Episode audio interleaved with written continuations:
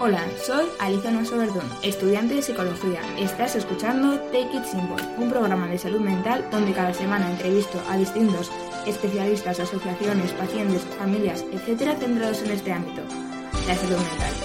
En concreto, hoy entrevisto a la Asociación TCA Aragón, una asociación sin ánimo de lucro que fue creada en el año 2019 por distintos padres de pacientes con trastornos de la conducta alimentaria.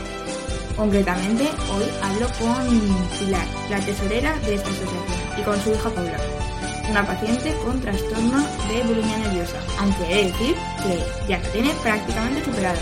Así que dicho esto, eh, empezamos. Hola Pilar, ¿qué tal estás? Bien, muy bien, gracias. Encantada de tenerte en el programa. Y pues yo igualmente. Eh, en primer lugar, me gustaría eh, dar a conocer la definición, más allá del término técnico de TCA, que sería pues, como un- una alteración en los patrones del- de alimentarios, pero en verdad abarca mucho más, eh, quería que conceptualizaras cómo es eh, o qué es el TCA para, para ti. Pues es, una, es un... A ver, el TCA es una- un trastorno de la conducta alimentaria, como bien dices. ¿eh? Y luego eh, la, la comida es la, conse- la consecuencia, el síntoma, ¿eh? pero no es el, no es el problema. ¿eh? Esto, bueno, nosotros igual que lo, lo decimos que eso es la punta del iceberg. ¿no? Entonces, bueno, es una mala relación con la comida y que llega a unos extremos bastante importantes y, bueno, pues cuando entra en una cosa es como un tsunami, exactamente igual, ¿no? Y, Y- es una enfermedad mental. Porque al fin y al cabo, eh, ¿en qué aspectos dirías que se refleja más el TCA más allá de la comida? Bueno, pues el, carácter te cambia, eh, bueno, pues las relaciones de, la- de la- de los amigos, no solamente de la familia, eh, las niñas eh, y, y niñas y niños pues empiezan a tener, pues dijéramos así, ataques de ansiedad, o sea, bueno, pues es una mar- eh, bueno, que todo su, al no saber canalizar sus emociones, Sí. eh, las canalizan a través de la comida. Por eso digo que eso es la consecuencia. ¿Cómo es para una persona eh, experimentar este tipo de, de trastorno? Difícil. A ver, eh, también depende un poco, bueno, pues no sé si te ha comentado un poco mi madre que depende un poco también en el punto en el que, Claro. en el que te encuentres. Son tratamientos muy largos, Sí. muy complicados, que tocan muchas cosas de, de tu vida. Eh, yo entré en el tratamiento hace pues, unos 5 años, una cosa así, y pues eso, entras con todo lo que es autoestima, amistades, relaciones, familia, personal, tanto pues, con la comida, cuerpo muy mal. Y bueno, a lo largo de los años, eh, pues eso, a base de ir trabajando tanto en terapia individual como en terapia grupal, pues bastante mejor. O sea, la verdad es que a día de hoy a mí me quedan cosas por pulir. O sea, estoy ya como en el final del tratamiento. Pero, pero bueno, ahora mismo yo con la comida me encuentro bien, con el cuerpo me encuentro bien, con, o sea, ahora mismo llevo una vida bastante normal, sigo yendo a tratamiento una vez a la semana, pero, pero bueno, un poco la- el funcionamiento que tenemos en el grupo es que las que están mejor ayudan a las que acaban de empezar o no entienden un poco pues con toda la experiencia que antes te ha llevado a ti. Muy guay, la verdad. Eh, ¿Y piensas que los estereotipos a nivel social influyen en el desencadenamiento de este tipo de trastorno? Eh, o sea, creo que pueden influir, que no es lo principal, porque al final cuando desarrollas un trastorno de la alimentación, eh, un poco o sea, por experiencia personal y por lo que he hablado también con otras compañeras y he podido hablar también con los psicólogos, eh, no es que solamente por eso llegas un día y te despiertas y dices no quiero comer, sino que un trastorno de la alimentación ya viene dado de, pues incluso desde cuando somos pequeñitos, de, pues, o cómo haya sido el núcleo familiar, o de cómo nos hayamos posicionado nosotros en, en la vida. Yo, por ejemplo, cuando, cuando ya llevas más tiempo, empiezas a pensar un poco en, en- en cosas que te das cuenta de rasgos de tu personalidad, de, que, de inseguridades, de miedos, o sea, al final todo eso desemboca, o sea, yo un poco siempre lo comparamos con lo mismo, que es como el que tiene una adicción, el que es alcohólico, el que es el que no sabe solucionar problemas, no lo sabe canalizar los acaba sacando por ahí. Entonces Mm. aquí lo que hacemos es como un control, falso control de cuerpo y comida. Eh, estereotipos de, la, de lo que es la sociedad influye precisamente por eso, porque al final te acaban diciendo que si no tienes este cuerpo, mm, este cuerpo no eres la más maja, la más guapa, la más alta, la que no tendrás amigos, estarás sola, no cumples con unas cualidades. Entonces, no te dan una visión real de lo que es un cuerpo o de lo que es relacionarte.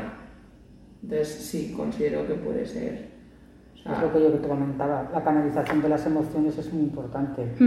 Si tú no sabes canalizar tus emociones, las canalizas hacia la comida, pero Claro. también las puedes canalizar al juego, o al alcohol, Sí. o a las drogas. Sí, porque al fin y al cabo Esa es- es la consecuencia, Sí, sí, sí. o sea, el síntoma, dijéramos así, ¿no?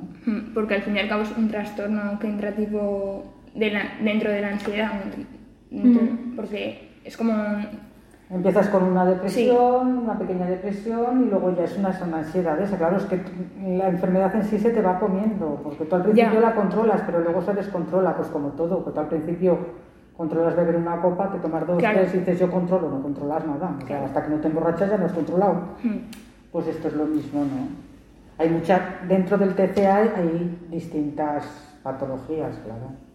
O sea, siempre como que se hace mucha diferenciación entre, no, no es lo mismo la anorexia que la bulimia, no es lo mismo, es lo mismo. O sea, dentro, de, dentro de todo esto acaba siendo prácticamente lo mismo, porque dentro de una bulimia nerviosa eh, hay periodos de restricción, hay periodos de, de atracones, hay periodos de vómitos, o sea, Hay probaciones. sí. Luego ya está el nombre más técnico, por así decirlo, que sí, que el trastorno por atracón no es lo mismo que una bulimia porque no hay vómito, pero al final no deja de ser un atracón. O una anorexia hay, y una bulimia puede haber las mismas restricciones de alimentos, pero puede cambiar directamente. También puede haber una anorexia con periodos de atracón. O sea, que. Eh, quería remarcar que eh, también para dar a conocer al público que es un trastorno que afecta a 400.000 personas, entre ellos sobre todo personas de entre 12 y 24 años y, Que estén están y diagnosticadas. que están diagnosticadas. Sí, sí, Esas. eso es, es que, ¿Eh? que están O diagnosticadas. sea, que lo que no es muchísimo más. Vale, pues muchísimas gracias, me ha encantado hablar con vosotras Mm. y, y bueno, Y bueno, lo que sí quería decir, que igual me gustaría que esto lo pusieras, bueno, que los padres lo que estamos reivindicando es el derecho a que la seguridad social, o sea, eh, Claro.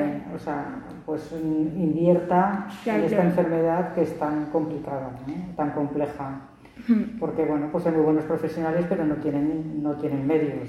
Claro. No tenemos medios. No, claro, claro, porque es que al fin y al cabo quien va a, te- a terapia, quien consigue ir a terapia es como un privilegio, porque eh, al fin y al cabo una, una consulta te en el, en el ámbito privado ya... Bueno, es que las niñas que, que- es que no puedes tener con esta enfermedad una consulta Por cada eso dos es que es imposible. Sí, sí. O sea, para que te hagas una idea, pues Paula hasta muchos años yendo tres días Mm. a la Sí, sí. semana, que se pegaba en el centro pues de 6 a 7 horas, una jornada laboral. una jornada laboral. O sea, estamos hablando que son 24 horas durante tres días haciendo terapia, porque luego tiene sus llamadas con sus compañeras. Claro. A ver, que no quiere decir que sea lo mejor, No, sí, sí. ¿no? Pero, Entiendo. pero lo que estamos reivindicando nosotros desde nuestra sociedad eh, es eso, que la seguridad social pues, pues te ponga muchos Claro. más medios para poder que la, que la gente que no puede irse a una privada Eso es. pueda curarse, ¿no? que nuestros hijos no se tengan que morir porque no tengan dinero. Eso, eso es. Mm. No, sí, sí. Porque bueno, esto es una enfermedad mortal en muchos de los lo casos. es, lo es. Y eh, ya la última pregunta, ¿cómo trabajáis desde la asociación en pa- eh, padres? eh, ¿Vosotros también colaboráis en la asociación o es solo de No, ellas tienen Es otra asociación, es Apataz. Ellas tienen una asociación como enfermas, que es APATA, Sí. y nosotros somos como padres. Pues bueno, con muchísimos esfuerzos. Ya. ¿no? Mm. Porque bueno, luego tiene esta, esta enfermedad, tiene el handicap de que bueno, pues que hay muchas niñas que no quieren que lo sepan sus amigos, sus familiares, entonces los padres tampoco se pueden involucrar tanto. Claro.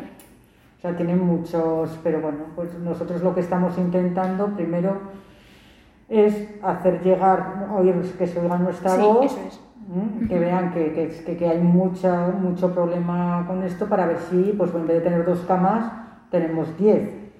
¿eh? Y que luego los padres que no sepan dónde, que esto es, esto es nuevo, porque es nuevo para todos al principio, pues que tengan un, un sitio donde apoyarse y dirigirlos un poco, ¿no? Ujú. Esa es nuestra finalidad, pero vamos, principalmente lo que queremos es que la seguridad social nos haga No, sí, sí. claro, entre, sea una enfermedad al 100% Sí, sí. No, trabajable, ¿no? Eso es. Ujú. Y ya a ti, la última pregunta, ¿qué le, qué le dirías a, a la Paula de hace cinco años? Después de cinco años de tratamiento, todo lo, todo lo que ha supuesto, porque supongo que ha supuesto un gran cambio. Buah, qué buena la pregunta, madre mía. ¿Qué le diría? Eh, lo volvería a hacer mil veces, el volverme a poner en tratamiento, que, que hay otra forma de vivir.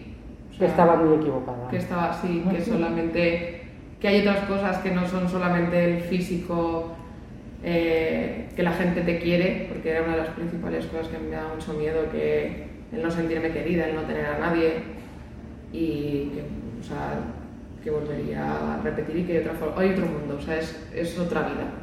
Qué bien. Entonces, sí, me parece una pregunta genial, de verdad. No me lo habían hecho nunca y me me parece. Bueno, yo creo que estaba equivocada, yo le diría que estaba equivocada, muy equivocada, ¿no? Ujú.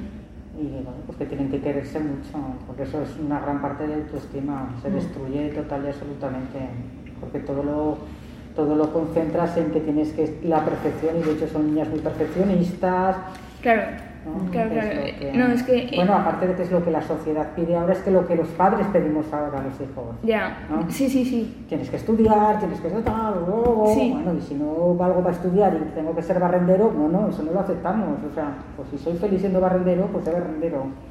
Muy bien. Bueno, entonces es un poco, bueno, pues ahora los chicos jóvenes, ¿tú qué estudias? Ah, no, no estudio, yo trabajo de reponedor. Ah, se te queda así como con ¿no? Sí, sí, sí. Bueno, pues tiene que haber reponedores en el mundo. Eso es. Para que tú vayas y cojas tu Coca-Cola, es. ¿no? Mm, No, sí, sí. Claro, pues a lo mejor en círculos, pero eso, eso será muy difícil de... Es que Porque al- lo hacemos todos, Mm. ¿eh? Incluso ahora mismo yo también lo hago. O sea, te quiero decir que... Esa es ¿Querías la... Nada, que yo pienso, desde mi opinión, ¿eh? Que en esta vida no, no gana el que más dinero tenga, el que mejor puesto tenga, sino el que consigue ser más feliz y disfrutar de, de la vida, porque al fin y al cabo es una, una oportunidad. Sí, sí, no, esto está claro que al final tienes, o sea, yo creo que tienes que saber disfrutar de la vida. Eso es, eso De es. las cosas. de las cosas, que, que cuando te obcecas tanto en algo, al final o te metes en una enfermedad así, Mm. ya sea también, o incluso personas de fuera, que al final con esto, yo una de las cosas que he aprendido es a conocerme mucho, o sea, a verme venir, a saber qué cosas me vienen bien, qué cosas, obviamente como todo el mundo sigo metiendo la pata, ¿eh? O sea, quiero decirte que esto no es tampoco milagroso, que también No, aprendes no que es mal parte de metes la pata, que que es, que es parte de la vida, pero aprendes que es parte de la vida y eso está, eso está muy guay. Qué guay, pues muy bien, muchísimas gracias, me ha encantado hablar con vosotras dos y, y bueno, espero dar voz a- al TCA, a todo lo que supone y, y hasta aquí. Gracias. gracias.